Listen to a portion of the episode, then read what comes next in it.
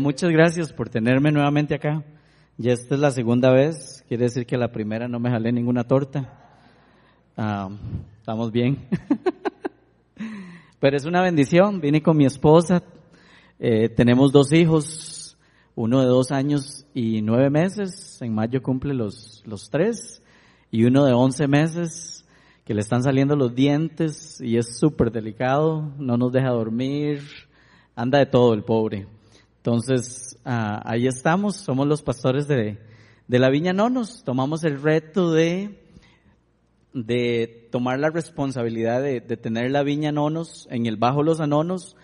Hace tal vez casi cinco años, este julio, que los misioneros que fundaron esa iglesia tuvieron que regresar a Estados Unidos y mi esposa y yo tomamos ese reto de, de quedarnos ahí. Y ha sido más que un reto, un privilegio y una bendición el poder ver vidas transformadas en el Bajo Los Anonos, el poder ver jóvenes que yo estoy 100% seguro que si Dios no los hubiese rescatado en este momento estuvieran vendiendo drogas o, o, o, usando drogas o en cualquier tipo de, de, de, situación difícil. Entonces ha sido un privilegio el poder estar ahí y ser parte de, la obra que Dios está haciendo en el, en el Bajo Los Anonos. Y como a mí me encanta mucho, uno de los, de, mis héroes en la Biblia, aparte de Cristo, ¿verdad? Es Pablo. Me encantan las cartas de Pablo. De hecho, ahorita en nuestra iglesia estamos viendo las cartas de Pablo, las pastorales con Tito en este momento. Pero cuando estaba preparando yo tenía una idea. Yo, yo pienso que todos los charlistas dicen lo mismo. Y Dios me mandó a otro lado. Entonces, me gustaría que pudieran buscar en Filipenses 2, 1 al 11.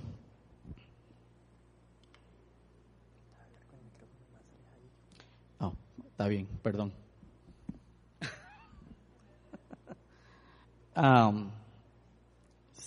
mi voz es muy fuerte, entonces disculpen si en nuestra iglesia no tenemos micrófonos, entonces nunca, no estoy acostumbrado, no tenemos eh, sonido por problemas con los vecinos, entonces hemos decidido mejor no, no tener, entonces todo es a capela, todo, entonces he desarrollado un buen, una buena garganta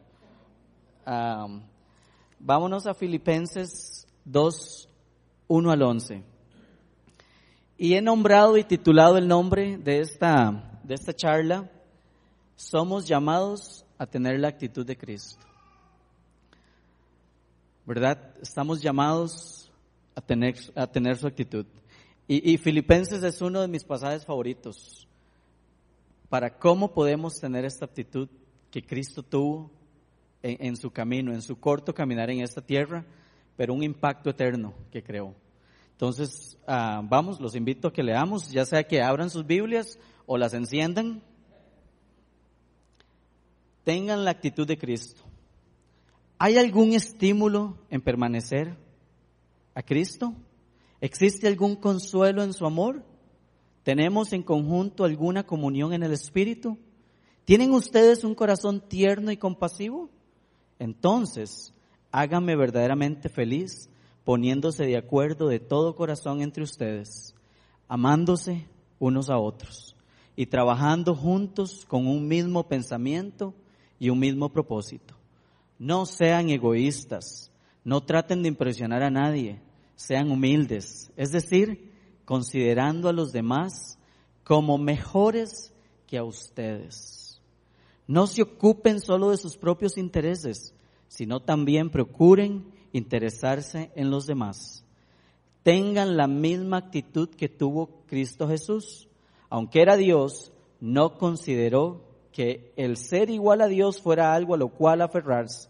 En cambio, renunció a sus privilegios divinos. Adoptó la humildad, la humilde posición de un esclavo y nació como un ser humano cuando apareció en forma de hombre. Se humilló a sí mismo en obediencia a Dios y murió en una cruz como morían los criminales. Por lo tanto, Dios lo elevó al lugar de máximo honor y le dio el nombre que está por encima de todos los demás nombres, para que ante el nombre de Jesús se doble toda rodilla y en él y en la tierra y debajo de la tierra y toda lengua declare que Jesucristo es el Señor, para la gloria de Dios Padre. Oremos. Señor, pongo en tus manos eh, esta enseñanza. Es tuya, Señor. Háblanos lo que tú quieres que hablemos el día de hoy, lo que quieres ah, que aprendamos. Yo te pido que tu Espíritu Santo nos lleve a un lugar, Señor, donde nos demos cuenta realmente lo que estamos perdiendo o en dónde nos estamos perdiendo el día de hoy. Y que podamos nuevamente alinearnos a tus caminos, a tus preceptos. Tu nombre Jesús. Amén. Los filipenses eran una iglesia muy llamada por, por Pablo. A esta carta se le da el nombre filipenses, obviamente, por, por, por el nombre de la gente, Filipos, ¿verdad? El nombre del pueblo, del lugar donde ellos vivían. Y me encanta que esta carta, en una de las pocas versiones que, he visto, comienza con preguntas, este segundo capítulo. Normalmente las otras son como afirmaciones. Y estas, las otras versiones que leí, pero esta tiene preguntas. Y me encanta porque tienden a retarnos. Y normalmente cuando nos hacen preguntas, cabeceamos y decimos sí, ¿verdad? Yo me imagino a la gente de Filipos haciéndole sí, cuando Pablo les estaba, cuando les estaban leyendo la carta que Pablo había mandado. Esta fue la primera, la primera iglesia que Pablo fundó en Macedonia. Esa fue la primera vez que el Evangelio llegó a un lugar que era parte del continente europeo. Era tanto un reino griego como una provincia romana. Pablo escribió esta carta en su primer encarcelamiento en Roma. Pablo estaba sufriendo por la causa de Cristo. Y obviamente, como, como lo haría David, yo si estuviera encarcelado me pongo a escribir cartas de ánimo a toda la iglesia, ¿verdad? Todos lo haríamos. Entonces tomaríamos esa posición, no nos paniquearíamos, simple y sencillamente diríamos, bueno, tengo tiempo, voy a empezar a escribir y animar a la gente. Pero este era Pablo. Ahí mismo le escribió Efesios, Colosenses y Filemón, alrededor de los años 60 o 65 después de Cristo. Pablo al estar encarcelado en Roma tenía muchos privilegios todavía en este momento. recibía visitas y también él podía predicar el Evangelio. Había un gran propósito por el cual Pablo llegó a las cárceles. Había un gran propósito por el cual Pablo, Dios lo hizo pasar por este lugar que todos lo llamaríamos desierto, pero que él amaba estar en estos lugares, porque eran oportunidades para compartir de su evangelio con cualquier cantidad de personas que él encontró. Y Pablo comienza este capítulo con estos, estas preguntas que te retan a vivir una vida en unión con Cristo. Hemos sido llamados por Dios a ser sus hijos. Estamos llamados a permanecer en Él. ¿Cuándo estamos llamados a permanecer en Él? Todo el tiempo.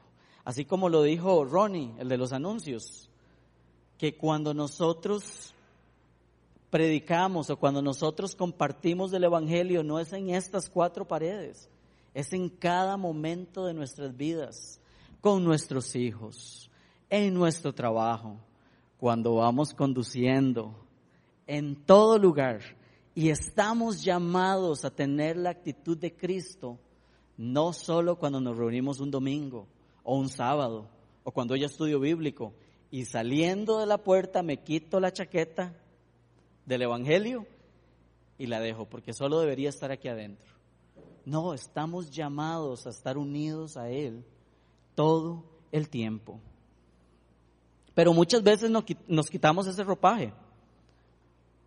Pablo no se andaba con rodeos. Pablo no, no, no, no adornaba el Evangelio para decir, está bien, tranquilo, no hay ningún problema. Dios te entiende. Jesús también fue una persona muy directa.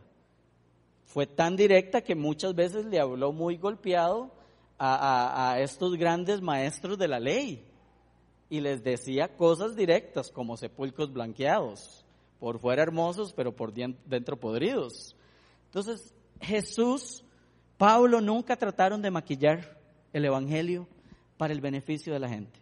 Y pienso que hemos crecido en una iglesia muy light, ¿verdad? Donde necesitamos muchas ciertas cosas para poder estar cómodos. Pero si volvemos a la raíz del Evangelio, la comodidad humana no existía. Hay una historia que me viene a la mente ahorita que Pablo escribió de un muchacho que murió, que cayó desde un tercer piso por escuchar el Evangelio toda una noche, toda una noche, y se durmió y ¡boom! cayó. O sea, toda la noche. Hoy, normalmente, los científicos, los psicólogos, la gente, eh, los profesionales dicen que la atención del ser humano solo se captura en 30 minutos. Si en 30 minutos decimos más, ya, ya la gente se no recuerda. No es bíblico, no es bíblico. Y es lamentable ver cómo cuando nos da, en mi congregación pasa, yo espero que aquí no, ¿verdad?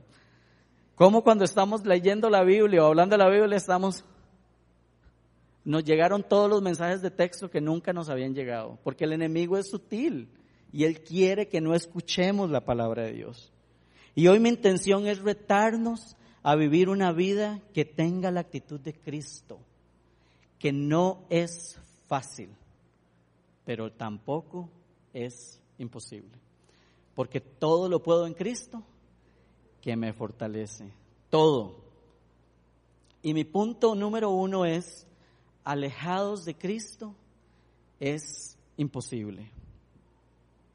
La actitud de Cristo no se logra actuando, fingiendo, no se logra presión, porque debe de ser algo que brota desde adentro.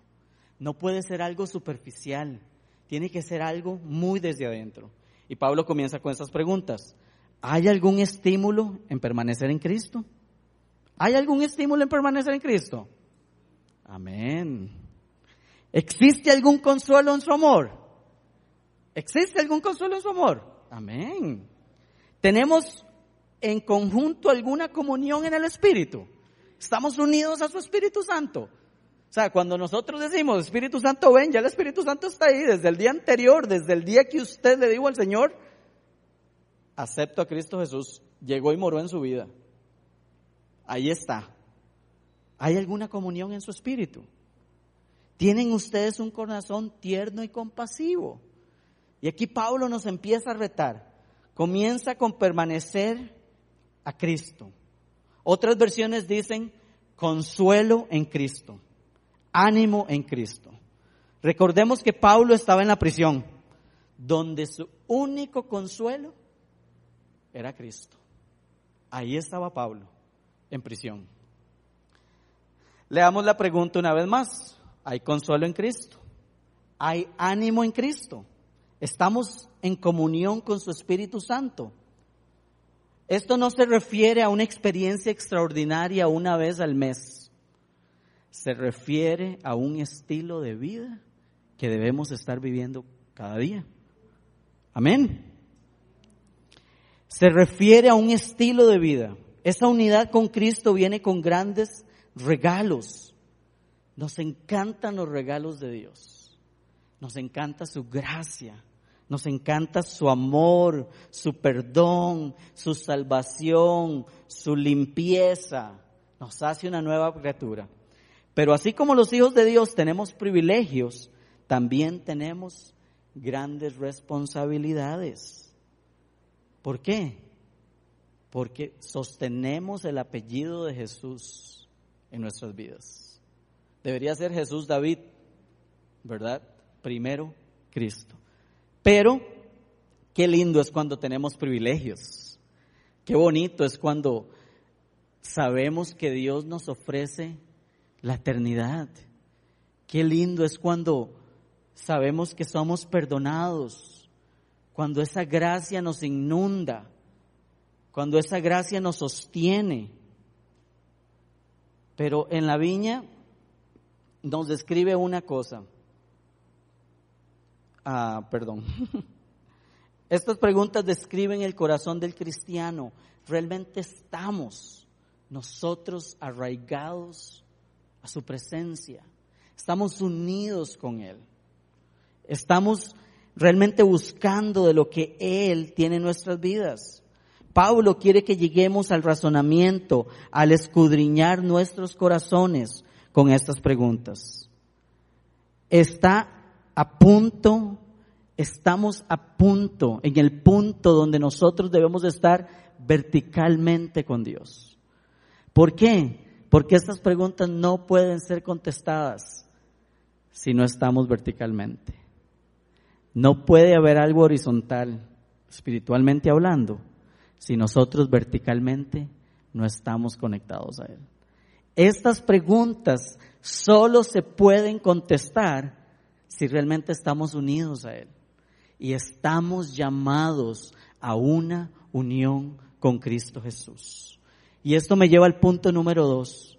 Entre más cerca de Cristo, mejor soy. ¿Cuántos luchamos por ser buenos esposos? Por ser buenos hijos? Por ser buenos cristianos? Pero muchas veces lo hacemos con nuestra propia fuerza. Muchas veces pretendemos ser alguien superficial y literalmente somos preciosos cristianos por fuera, pero estamos unidos al Padre. Eso es lo que Pablo quería con estas preguntas que aparecen en esta versión, darnos en el punto y hacerle así. Están unidos con Cristo, están unidos en amor, realmente, porque cuando verticalmente estamos unidos a Él, horizontalmente vamos a estar alineados con Él. Y Realmente no va a ser una carga el servir a otros, el poder ser un buen esposo, el poder ser un buen hijo, el poder ser un buen cristiano, un buen empleado, porque sale en respuesta de esa relación vertical que viene con Cristo. Entonces, ¿cómo podemos ser? Entre más cerca de Cristo, mejor soy. Pero ¿qué es mejor hoy en día? Para nuestro sistema? ¿Qué es mejor hoy en día para nuestra sociedad? Porque hoy valemos por lo que tenemos, pero el día que usted no tenga, no vale nada. Hoy valemos por nuestra apariencia, pero es a esto a lo que se refiere Pablo en esta carta. Pablo renunció a todo, así como Cristo también lo hizo. En términos prácticos, así es como debemos de ser mejores Así es como se debe de ver nuestro amor vertical, nuestra relación vertical en una manera horizontal. Y aquí es donde Pablo empieza a ponerse más específico con nosotros. Leamos en el versículo 2. Entonces, háganme verdaderamente feliz poniéndose de acuerdo de todo corazón entre ustedes, amándose unos a otros y trabajando juntos con un mismo pensamiento y un mismo propósito no sean egoístas. No traten de impresionar a nadie. Sean humildes, es decir, considerando a los demás mejores que a ustedes mismos. No se ocupen solo de sus propios intereses, sino también procuren interesarse en los demás. Tengan la misma actitud que tuvo Cristo, que es el nombre hoy de la charla. Estamos llamados a tener la actitud de Cristo. Recuerden, esa actitud de Cristo no puede, no va a salir. Y si va a salir, va a ser un maquillaje. Si va a salir, va a ser por un par de días. Si va a salir, va a ser por un segundo. Pero no podemos tener esta actitud que Pablo nos está pidiendo sin tener la comunión con Dios. Y es por eso que me encanta esta versión, porque comienza con esas preguntas y todos dijimos, amén, amén, Conectados a Cristo. Ah, sí, en su espíritu. Ah, amor, humildad, es lo que a mí me sobra. Amén. Si estamos conectados en Cristo, eso es como debería lucir. Es, va a sobreabundar, va a salir desde nuestro corazón.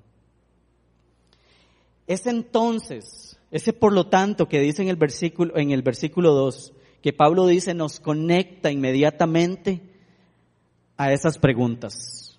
Está respondiendo las preguntas. Es entonces, nos está diciendo, bueno, si respondiste sí, entonces hace el clic, la conexión. Vas a comportarte de esta manera. Aquí lo interesante es que nosotros como seres humanos hemos aprendido a desarrollar un espíritu o una actitud de, actuación donde podemos con nuestras propias fuerzas, creemos que podemos demostrar esas actitudes. Recuerden, Dios no vino por la gente buena, Él vino por gente que quisiera estar a sus pies, que quisiera tener una relación con Él. Y no podemos tener esas actitudes si no estamos conectados a Cristo. Es una relación íntima con Dios. Y ahí es cuando nos damos cuenta lo feo que realmente somos. Tal vez no por fuera, algunos tal vez por fuera, ¿verdad? Pero otros por dentro nos damos cuenta realmente quiénes somos. Entonces nos llega a decir, ahora sí, se estás meneando tu cabeza diciendo, sí, sí, así es como debes vivir y así es como debe, se ve una unión con Cristo. La unión con Cristo se refleja en la actitud que tomamos ante las circunstancias y los demás. Pónganse de acuerdo ustedes. Aquí dice, Pónganse de acuerdo ustedes. La idea de ponernos de acuerdo no viene del hecho de estar pensando iguales. Claro, hay pensamientos que no son negociables dentro del cristianismo, ¿verdad? Pero cuando Pablo escribió esta carta, se refería a la unión que había en Cristo, a la iglesia trabajando juntos porque es una misma misión. Y estoy hablando iglesia no como Viña Oeste, sino una iglesia universal. A poder trabajar juntos, unos con otros. Era esta unión la que Pablo estaba diciendo, hey, ¿pueden ustedes trabajar juntos? Dejar de haber ese roce, ese pique que podemos tener muchas veces, que nuestro corazón lleno de carne muchas veces puede sentir esa competitividad, ese egoísmo, esa envidia, que muchas veces no la expresamos, pero que pasa por aquí. A esto Pablo nos ha llamado a la unidad. Debemos vivir y así es como se ve una relación con Cristo. La unión con Cristo se refleja en la actitud que tomamos ante las circunstancias. Pónganse de acuerdo. La idea de ponerse de acuerdo no viene del hecho de pensar iguales. Pero ese concepto viene de trabajar juntos para el reino de Dios, sin importar nuestras diferencias, trabajando juntos con un mismo pensamiento y un mismo propósito. El pensamiento que debe de unirnos es Cristo. Y el propósito del que habla aquí es glorificar al Padre. Estamos llamados a glorificar al Padre. Y cuando yo leo la historia de Jesús, ¿a quién glorificaba Jesús? Era él mismo como hijo, era su Padre.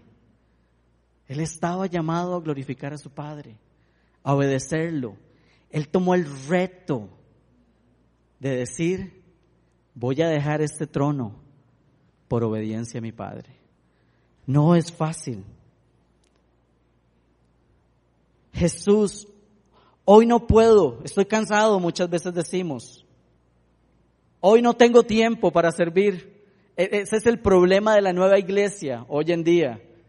Estamos tan llenos de cosas en nuestros horarios que le dejamos las obras a Dios.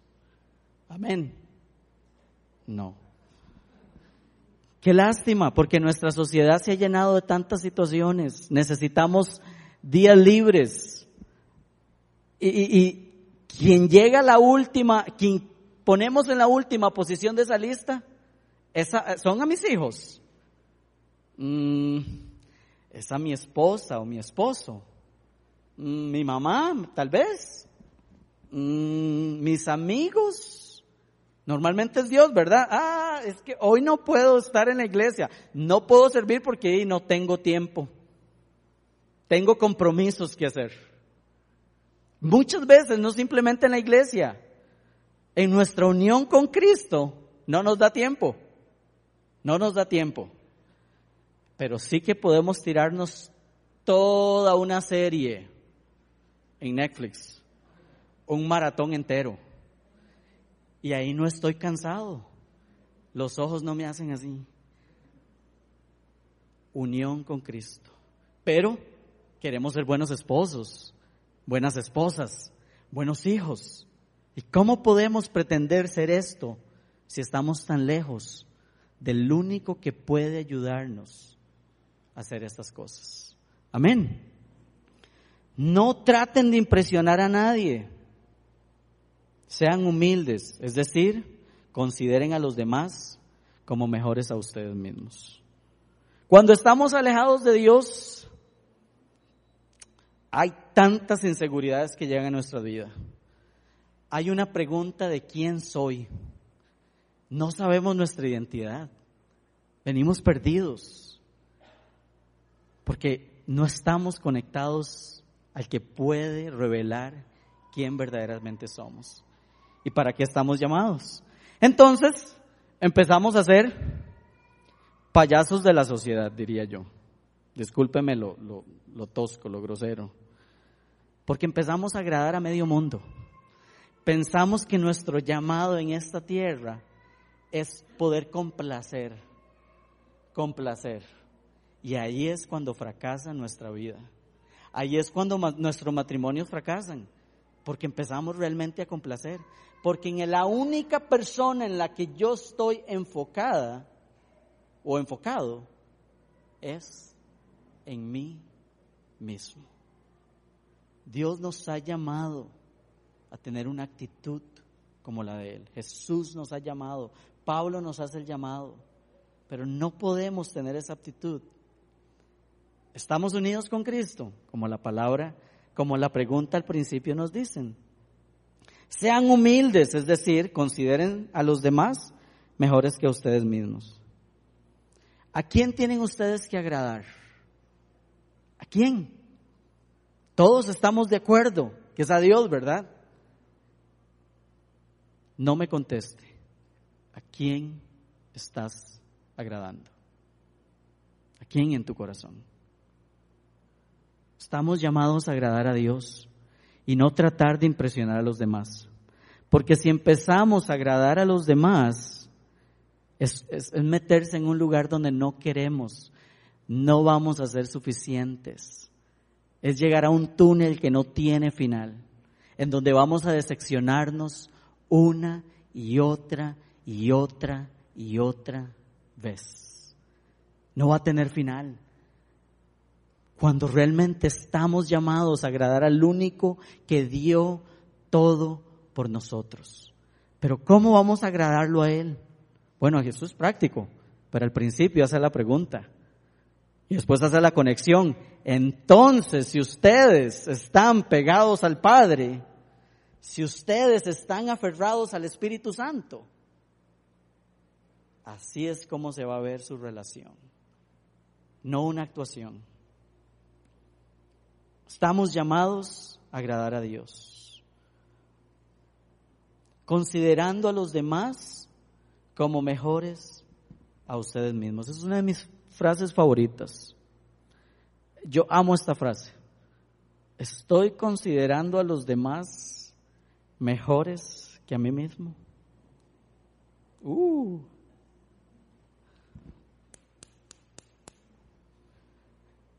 Estamos considerando a los demás mejores que usted. Pregúntele a la persona que está a la par suya, ¿estás considerando a los demás mejor que a vos mismo? Pregúntele, pregúntele.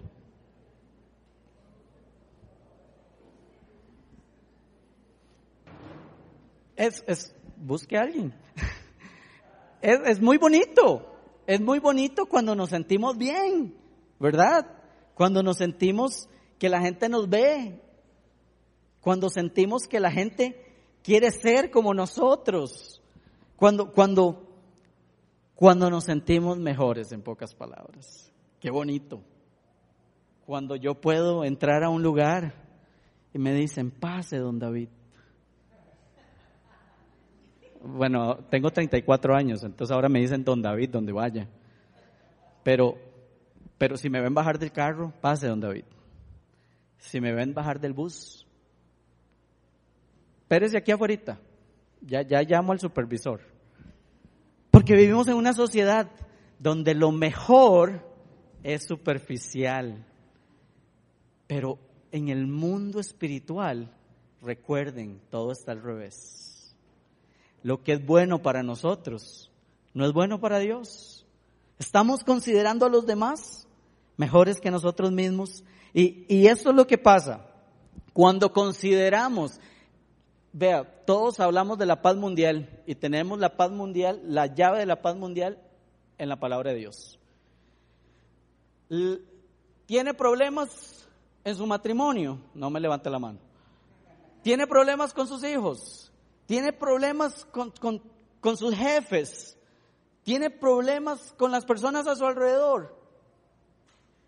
Consideren a los demás mejores que a ustedes mismos.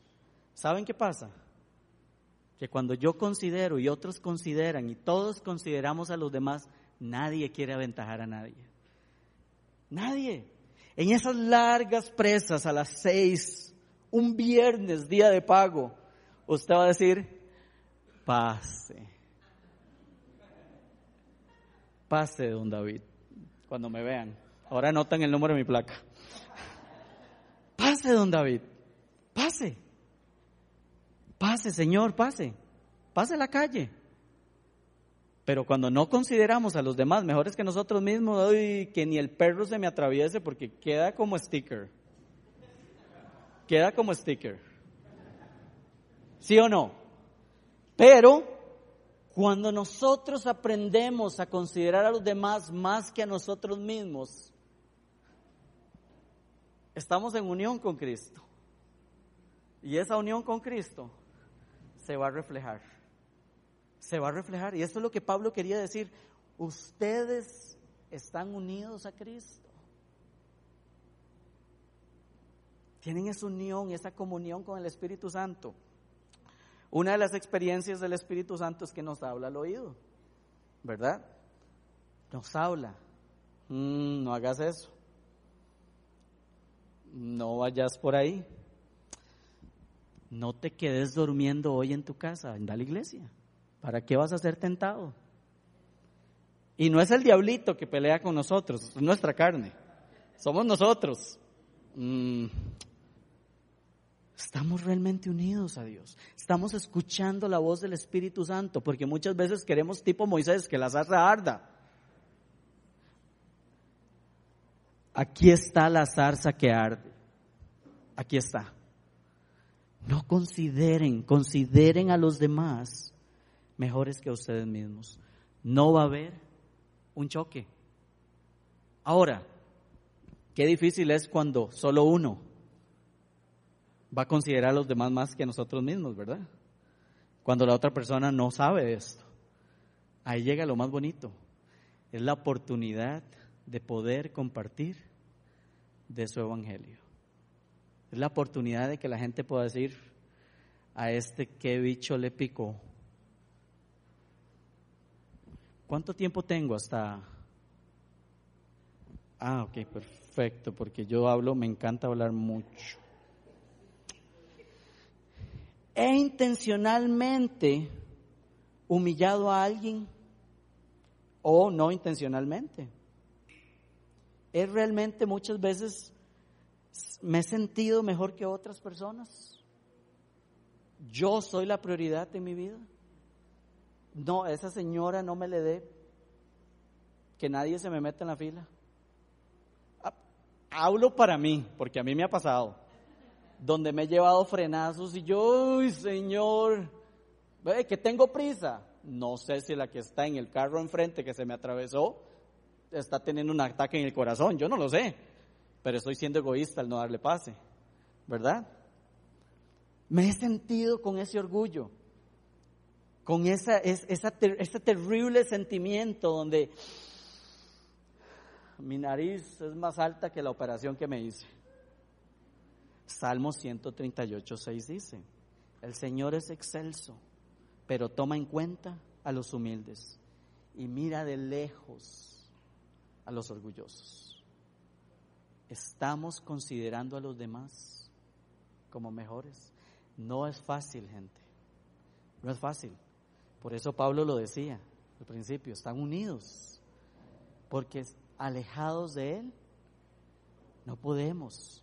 Solo cerca de Dios. Yo tengo un buen amigo en Estados que era uno de mis mentores y una de las charlas de él me llegó para toda la vida y la uso siempre.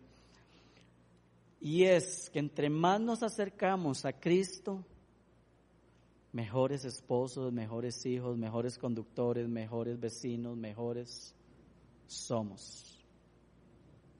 El problema es que muchas veces nos enfocamos en ser mejores alejados de la cruz. Ese es el problema cuando nuestra, la respuesta a todas esas cosas que van rotando en nuestra mente están acercándonos a Él.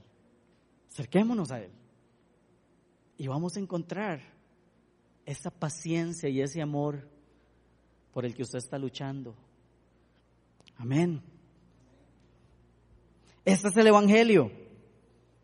Y eso es lo que hago como resultado de estar cerca de Cristo. No se ocupen solo de sus propios intereses, sino también preocúpense de los intereses de los demás. Tengan la misma actitud que tuvo Cristo. Esa es mi actitud cuando estoy unido a Cristo. Y pueden preguntarle, hoy traje a mi esposa, ¿quién es David Jiménez cuando no está unido a Cristo? Ay Señor, qué vergüenza. Pueden preguntarle. Mi amor, ¿estás enojado? No, no estoy enojado, pero te veo serio. Ah, es que así soy yo. Usted no se casó conmigo. No me conoció. Así soy.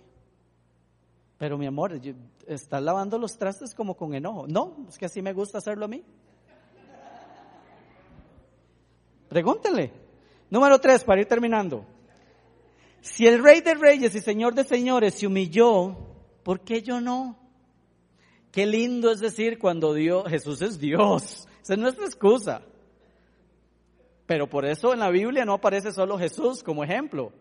Está Pablo, están sus discípulos, que entregaron todo y dijeron, hasta aquí llegó mi carrera. Ahora, yo no les estoy diciendo, hoy cuando llegue a la casa regale todo. No vayan más a la universidad. Váyanse, vayan, todos, vámonos para Guatemala, todos. Amén. Vámonos para China. Ah, no, ahí no, no, ah, ok. ¿Vieron? Estamos considerando a los demás mejores que nosotros mismos. No, Dios no nos está pidiendo eso, pero en donde usted está, está siendo este agente, este representante de lo que deberíamos ser o nos quitamos la jacket cuando salimos. Y mañana en mi trabajo soy el jefe. Ya no soy el que adora y dice, Señor, te, recibe toda la gloria, te entrego todo, todo lo que soy, todo lo que tengo. Y en el trabajo no tengo nada, soy el jefe. No me pidan nada. Hagan lo que yo digo. Aunque Él era Dios, no consideró que el ser igual a Dios fuera algo al cual aferrarse. Muchas veces en nuestros pensamientos consideramos que somos mejores que otros porque tenemos más que otros. Ah, es que yo tengo un mejor carro. Entonces yo seguramente gano mejor que aquel, entonces soy más. Ah, es que yo ando mejores, mejores zapatos. Ah, es que, bueno, y no estamos hablando de la gente que no tiene, porque hasta los que no tenemos somos muy orgullosos también. Aplica para todos. Estamos teniendo la actitud de Cristo. Se humilló a sí mismo en obediencia a Dios y murió en una cruz como morían los criminales. Por lo tanto, Dios lo elevó al lugar de máximo honor. Estamos nosotros llegando a ese punto. Porque si estamos, oiga, este mensaje es duro, es fuerte. Y la Biblia está, Pablo está lleno de esto. Eso es lo que va a encontrar. Va a encontrar un látigo en la Biblia que nos confronta y nos dice, bueno, estás verdaderamente unido a Cristo. Que nos confronta y nos dice, si, si estás unido a Cristo, si estás en, en comunión con su Espíritu Santo, esto van a ser los resultados. Porque alejados de Él, no podemos nada. Vamos a actuarlo un par de días. Pero si nos desconectamos de la fuente que es Cristo Jesús, no podemos. Muchas veces nos encanta pedirle a Dios que nos eleve, que nos dé paz, que nos dé y Señor, dame y dame y dame. Pero Dios honra a quienes lo honran. Ahora, no se trata de que entre más usted haga el bien, más agrada a Dios. No, porque Él ya lo hizo todo. ¿Verdad? No nos confundamos. No nos confundamos. Dios vino por aquellos que están unidos a Él, porque buenas personas hay en todo lado. He conocido gente que no son cristianas y son personas de calidad. Que mi pensamiento lo único que viene es, Señor, en tus manos esta gente sería, uff, qué buena arma. Pero el infierno está lleno de buenas personas, porque no son las buenas intenciones las que nos llevan al cielo sino es nuestra unión con Cristo. Estamos llamados a tener la actitud de Cristo, pero la actitud de Cristo no la podemos tener si estamos alejados de Él. Necesitamos acercarnos a Él. Nos encanta. Veamos, veamos los privilegios que, que Cristo tiene hoy. Es el Rey de Reyes, está allá en su trono, sentado a la diestra del Dios Padre. Y un día vamos a estar ahí nosotros, amén. Pero estamos unidos con Él. Estamos todos los días lavándonos la cara y diciéndonos, Señor, siento que soy egoísta. Señor, estoy completamente alejado de tu Espíritu Santo. Porque hasta que no reconozcamos esto en nuestras vidas, esta relación horizontal va a verse afectada porque no hay algo vertical, porque no estamos unidos. Y si nosotros estamos unidos y tenemos comunión a Cristo, en Cristo, en su Espíritu, otra historia nos tocaría el darnos por vencido. Qué difícil es en, un problema donde usted cree que tiene la razón poder pedir perdón, ¿sí o no? Eso pasa mucho en el matrimonio, no en el de nosotros. Mi esposa y yo nunca nos peleamos. Todos nos lo guardamos, no mentiras. Qué difícil es poder sentir, yo como hombre, tengo la razón tengo la razón y voy a ganar este pleito, porque yo tengo la razón, pero no estoy llamado a tener la razón. no estoy llamado a tener la razón. Estoy llamado a sentirme menos, a decir perdón. No sé por qué, no sé cómo, no sé cuándo, pero perdón. No sé qué hice. Pero cuando no estamos en esta relación que nos une Cristo, es muy fácil que esto se destruya, muy fácilmente. Todo lo vemos como una amenaza. Todo lo vemos como una amenaza. Tener adolescentes, tener niños, tener hijos adultos, todo lo vemos como una amenaza. Todo nos aterra porque no estamos conectados al Padre. Debemos de renunciar a nosotros mismos, así como Cristo renunció a Él mismo, sin tener a qué aferrarse. Él podía decir, yo por usted no muero.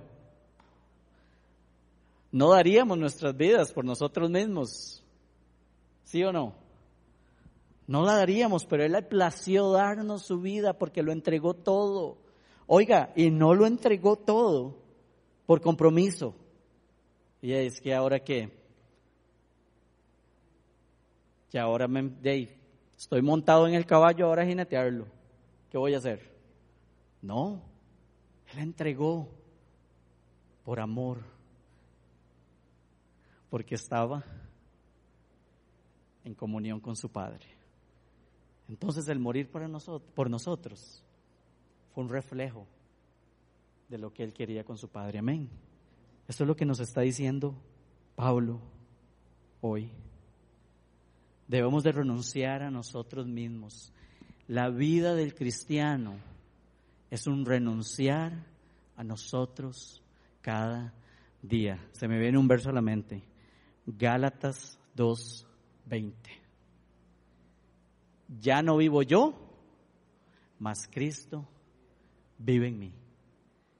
Ya no vivo yo, mas Cristo vive en mí. Ah, pero cuando voy en el carro el que más vivo soy yo.